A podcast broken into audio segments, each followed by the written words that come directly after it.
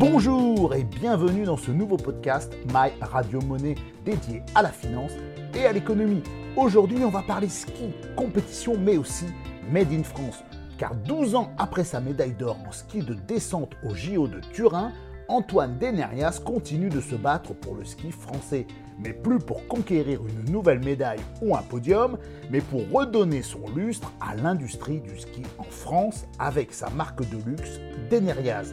Il est l'invité de ce nouveau podcast et il va nous dire comment il est devenu le porte-drapeau de l'excellence à la française. Antoine Denerias, bonjour. bonjour. Vous êtes un ancien champion olympique de ski. Euh, reconverti depuis une dizaine d'années dans les affaires, puisque vous avez lancé votre propre marque, Denerias, une marque de ski haut de gamme. Alors comment s'est passée cette reconversion? Justement, comment on passe du monde du professionnel du ski au monde de l'entreprise? J'ai été champion olympique en 2006. J'ai arrêté ma carrière fin 2007 parce que j'avais pris une, grande gamme, une grosse gamelle et puis j'ai, euh, voilà, je, galérais et j'avais, je faisais de la descente, donc un sport à risque. Et je suis arrivé à un moment où je me suis dit, je, je pouvais, j'étais plus capable de prendre tous ces risques. Et donc j'ai arrêté quasiment du jour au lendemain euh, en décembre 2007 euh, sans avoir rien préparé, aucune reconversion parce que 15 jours avant d'arrêter, bah, je pensais, je savais pas que j'allais arrêter. Donc le jour où j'ai arrêté, j'ai eu l'impression de sauter dans le vide parce que j'avais rien préparé. il a fallu que je trouve quelque chose à faire. La chance que j'ai eue, c'est que en fait mes partenaires euh, d'athlètes ont bien compris ma décision et en fait ils ont transformé mes athlètes en contrat d'ambassadeur. Donc j'ai commencé à travailler avec Morion, ma station, euh, Salomon, euh, donc à faire des, journées promotionnelles avec eux, des salons, des, journées avec des clients, etc. Vous aviez quel âge à l'époque du coup? Donc 31, je suis de 76. Donc j'ai commencé comme ça. Après, il y a eu la, la candidature d'Annecy 2018, la candidature malheureuse pour les Jeux Olympiques de 2018. Donc ça m'a aussi permis de mettre le le pied à l'étrier dans un autre domaine. Vous avez été porte-drapeau de la candidature d'Annecy. Voilà, quasiment du premier au dernier jour jusqu'à la, au vote de Durban où Pyeongchang a été choisi donc pour les Jeux de 2018. Donc ça, ça m'a vraiment permis de, voir, d'apprendre d'autres choses. Et puis, euh, puis donc parallèlement à tout ça, j'ai démarré mon projet de marque au début d'accessoires de ski. En fait, la petite histoire, c'est que quand j'ai arrêté ma carrière, le hasard a fait qu'à ce moment-là, j'étais sponsorisé par la marque de casque CB. Le groupe Marcolin a décidé d'arrêter complètement CB. Et moi, je me suis dit, bah, crois pas lancer une marque, les casques, euh, retrouver un fabricant, le fabricant des casques CB, les, une graphiste. Euh, et puis j'ai créé ma marque comme ça. Et au démarrage, sur, euh, en fait, c'était un format de licence sur le papier. Donc j'avais un, partenaire, euh, notre société, qui me faisait la distribution des casques stockage, etc. Et puis moi, donc euh, moi c'était de la licence, mais déjà là, je mettais énormément le, je dirais les mains dans l'huile à choisir les produits, aller sur les salons. À, positionner les prix, le marketing, etc. Donc j'ai vraiment appris les choses comme ça. Encore parallèlement à tout ça, en fait, j'ai fait une formation à l'ESSEC, donc j'ai un master de marketing, euh, sport marketing international que j'ai eu en 2012, où je parce que je m'étais dit, il faut quand même, euh, j'ai appris plein de choses sur le tas, c'est un peu euh, du fouillis, il faut que je remette tout ça en place. Donc c'est comme ça que j'ai voilà, fait mes études et que ça m'a permis de, recadrer les choses, d'avoir un discours un peu plus, un peu plus crédible, je dirais, et de me, me, rassurer aussi par rapport au monde de l'entreprise. Vous aviez déjà ce projet de création d'entreprise en allant à l'ESSEC Oui, parce que ouais, moi j'avais vraiment envie d'aller le plus loin. Cette marque, je me suis vite, vite pris au jeu, j'avais envie que ça marche, j'y crois, j'y croyais, j'y crois toujours. Donc j'ai voulu faire les choses sérieusement, apprendre pour me professionnaliser et voilà, pour, euh, pour faire encore mieux. Et puis bon, bah, de fil en aiguille, j'ai donc il y a eu ce, donc les, mes partenariats, je dirais, d'anciens athlètes de sportifs de haut niveau se sont arrêtés au bout de 2-3 ans après ma carrière. Candidature d'Annecy s'est arrêtée, euh, enfin toutes ces choses-là sont arrêtées. Je me suis de plus en plus penché sur ma marque. Et donc en 2000, 2013, 14, je suis devenu finalement mon, euh, indépendant. Donc, au début, c'était vraiment que les casques, les masques, les accessoires. Donc que je faisais fabriquer en Italie, ce que je fais toujours en fait, que je customisais et que je les revendais sous ma marque. Mais c'est donc c'est moi depuis 4-5 ans qui gérais bah, tout ce qui est le, choix des produits, la conception, le stockage, la distribution, etc. Et puis euh, j'ai fait une première série de ski il y a à partir de 2013, en fait, pendant deux ans, avec un fabricant suisse assez haut de gamme qui s'appelle ZAI, ZAI. Euh, très haut de gamme, je dirais presque luxe. Euh, parce que c'était un partenaire, en fait, il cherchait un, skieur qui soit un peu euh, conseiller technique pour mettre au point leur ski. Puis moi, comme j'avais ma marque d'accessoires, on a fait une série d'Enaria by Zai, donc qui était en vente à 6000 euros. Enfin, c'était des packages que j'ai vendus à Courchevel, à Méribel, à Val d'Isère. Ça m'a vraiment permis de, de rentrer, de me positionner sur le, haut de gamme et de pouvoir passer la porte de très beaux magasins à Courchevel par exemple, et d'élever ma marque finalement dans le haut de gamme. Ce partenariat s'est arrêté. Et puis il y a deux ans, donc j'ai rencontré euh, Alain Zanco, qui est un, ancien de chez Rossignol. Donc c'était quelqu'un qui a travaillé quasiment 30 ans chez, enfin à peu près 30 ans chez Rossignol au développement, euh, enfin la recherche avancée, au développement des skis. Il a créé des skis. il a été à l'origine du Bandy. C'est un ski qui a été euh, qui a été une vraie réussite chez Rossignol. Il y a eu des, dizaines, voire des centaines de milliers de, bandits vendus, de skis bandits. Et en fait, il y a, une douzaine d'années, il a suite à un plan de restructuration, il est parti, il a fait son, il est parti dans son aventure seul, donc pour créer son propre atelier de, de ski euh, haute couture, euh, fait à la main euh, dans son petit atelier avec des, des vraies bonnes presses, enfin des, vrais outils pour faire des skis. Puis il y a deux ans, on a décidé de commencer à travailler ensemble. Donc moi avec mon passé d'ancien champion, lui avec son passé de, enfin puis son toujours son savoir-faire au niveau de la conception des skis. Et cet été, en fait, j'ai fait, donc l'été 2018, j'ai fait une, petite levée de fonds. J'ai racheté l'outil de production avec mes associés. Donc aujourd'hui, la SAS d'Eneria est vraiment devenue euh, fabricant, euh, fabricant de ski, euh, concepteur de ski. donc c'est des skis faits main en Savoie, Albertville, avec des très beaux matériaux, du bois. En fait, on fait varier les, essences de bois, le choix des essences de bois suivant le, type de ski qu'on veut, la, technicité, les qualités mécaniques le, feeling qu'on veut. Donc c'est un, ski qui est vraiment fait de A à Z chez nous dans notre atelier. Et c'est le, côté passionnant euh, des choses. Quoi. Des plateaux de bois, par exemple, des plateaux de noyer euh, qui sont délaminés à l'atelier. En fait, y a, c'est un système. de, donc la, conception, c'est un noyau central qui est en balsa et puis des longerons latéraux qu'on fait varier suivant, la, suivant, le type de ski. Donc pour le, ski de piste, c'est du, du, noyer.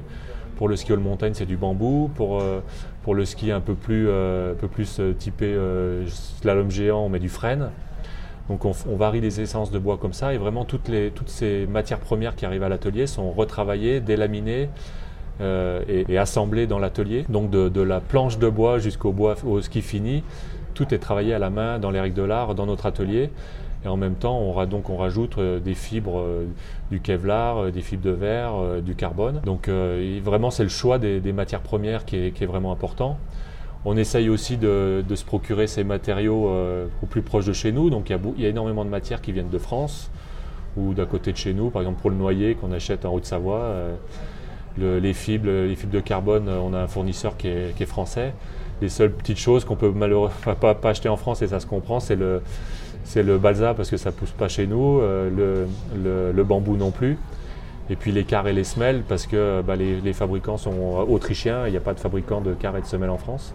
Donc il y a vraiment ce côté euh, fait main, cousu main, et puis en même temps le, côté euh, fabrication noble et, responsable, où on essaie, donc c'est de, la, petite série, de la petite conception, et, on essaie de, faire les, choses comme il faut. Et puis le, plus qu'on a également, c'est que c'est un, un, ski, bon évidemment, qui, qui, va très bien. Enfin, les, gens sentent une différence. Et c'est comme quelqu'un qui achète une, très belle montre, une très belle voiture ou un, bel objet. C'est un ski particulier qu'on entretient, qu'on garde, qu'on peut garder euh, si on fait attention, euh, je dirais une vie presque, puisque en fait c'est des skis qu'on peut reprendre à l'atelier.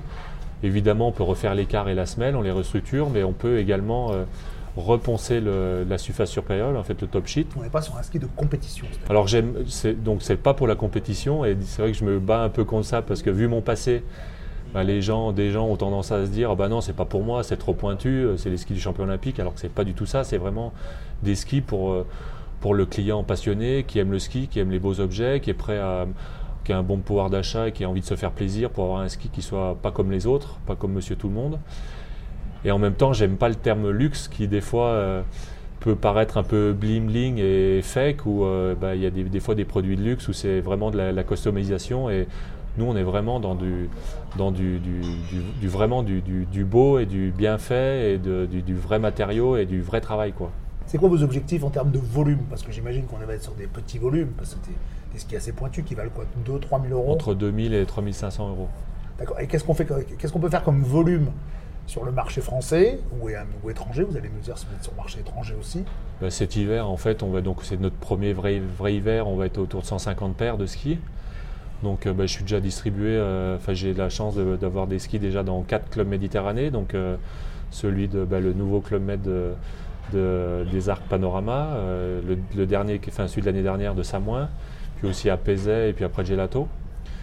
Je suis distribué à Courchevel dans la boutique Bernard Orcel, donc ça me permet de distribuer aux RL, par exemple, le Palace des RL ou, euh, ou l'hôtel Barrière, les Neiges. Euh, avec, à Val je travaille avec euh, Guachel, donc par exemple avec le Pashmina ou, ou l'Altapura. Donc j'arrive à déjà distribuer dans des, dans, des, dans des très beaux lieux comme ça. J'ai décroché une boutique à Milan, en Italie, à Saint-Moritz, là, dernièrement. Donc là, je vais commencer à pouvoir être distribué à l'étranger. Donc je dirais que l'année prochaine, euh, on va viser 300 paires, 350 paires. Et puis d'ici 3-4 ans, euh, l'objectif c'est d'arriver autour de 1000 paires. Quoi.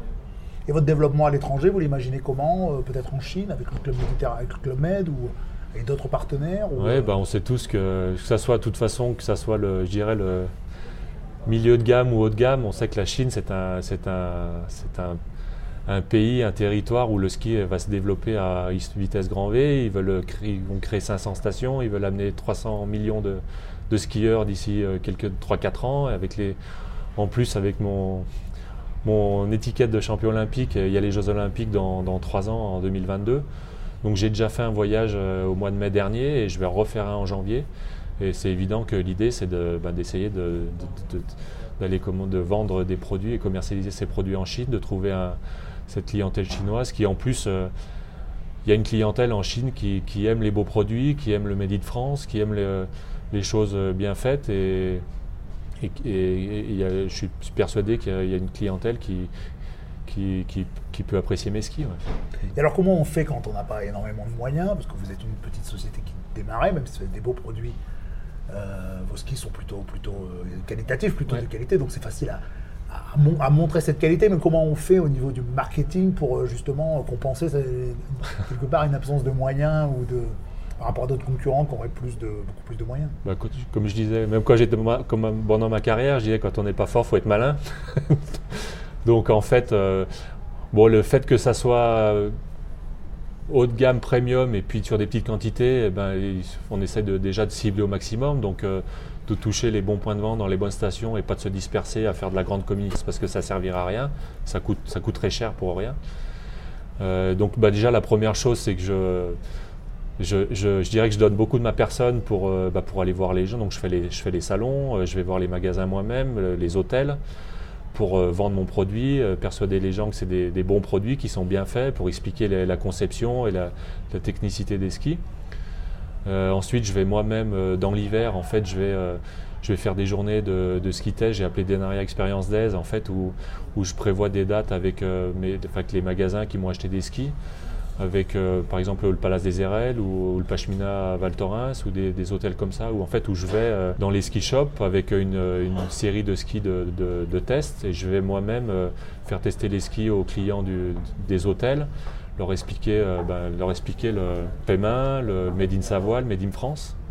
Les gens apprécient que ce soit le, concepteur de la marque, le créateur, et puis en plus le champion olympique qui vienne lui-même euh, parler des produits. Donc il y a un côté, il y a aussi ce côté euh, premium de, ce rapport humain qui est hyper important. C'est, aussi ça.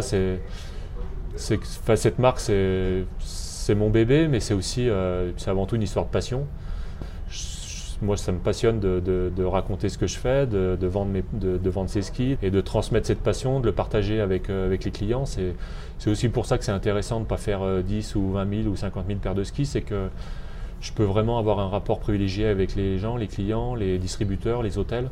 Pour moi, la seule façon d'y arriver, c'est vraiment le premium, le, côté. Euh, côté des beaux produits made in France avec des vrais matériaux, enfin des beaux matériaux, du bois et puis le, le rapport humain, le, partage de cette passion et toucher les clients. Euh, j'essaye de, modestement de m'inspirer de, belles marques made in France, euh, premium luxe, et avec en racontant une belle histoire. Et en plus, ce qui est, d'autant plus passionnant et encourageant, je pense, c'est qu'on a, entre Alain Zanco, son passé de, concepteur de ski et mon passé de skieur, on a, on a vraiment une vraie histoire euh, à la fois crédible au niveau technicité et humaine à raconter et, on, je dirais que le marketing il est facile à faire, c'est pas du, pas du bullshit quoi. Et vous seriez à la recherche peut-être d'un investisseurs pour, pour aller plus vite, plus loin? Bah donc j'ai, trouvé cet été donc trois investisseurs qui m'ont, entre guillemets mis un peu d'huile dans le moteur pour, pour pousser un peu les choses. Et puis, et puis dans le futur, on verra. C'est sûr que au-delà de finalement au-delà de, d'aide et d'investissement, ce que j'ai surtout besoin, c'est de, vendre. Quoi. C'est, de, c'est d'avoir un peu plus de volume, de, vendre des skis pour atteindre euh, un équilibre. Et puis, euh, j'ai surtout besoin de, vendre des skis. Quoi. Merci beaucoup. merci. Voilà, ce podcast est à présent terminé. Je vous remercie de l'avoir suivi. J'espère qu'il vous a intéressé. En tout cas, si vous avez des remarques, des commentaires, des suggestions, n'hésitez pas à aller sur le blog mylittlemoney.com toutes les remarques sont les bienvenues. En tout cas, n'hésitez pas à parler autour de vous de ce podcast et du blog My Little Money. Merci beaucoup et à la semaine prochaine.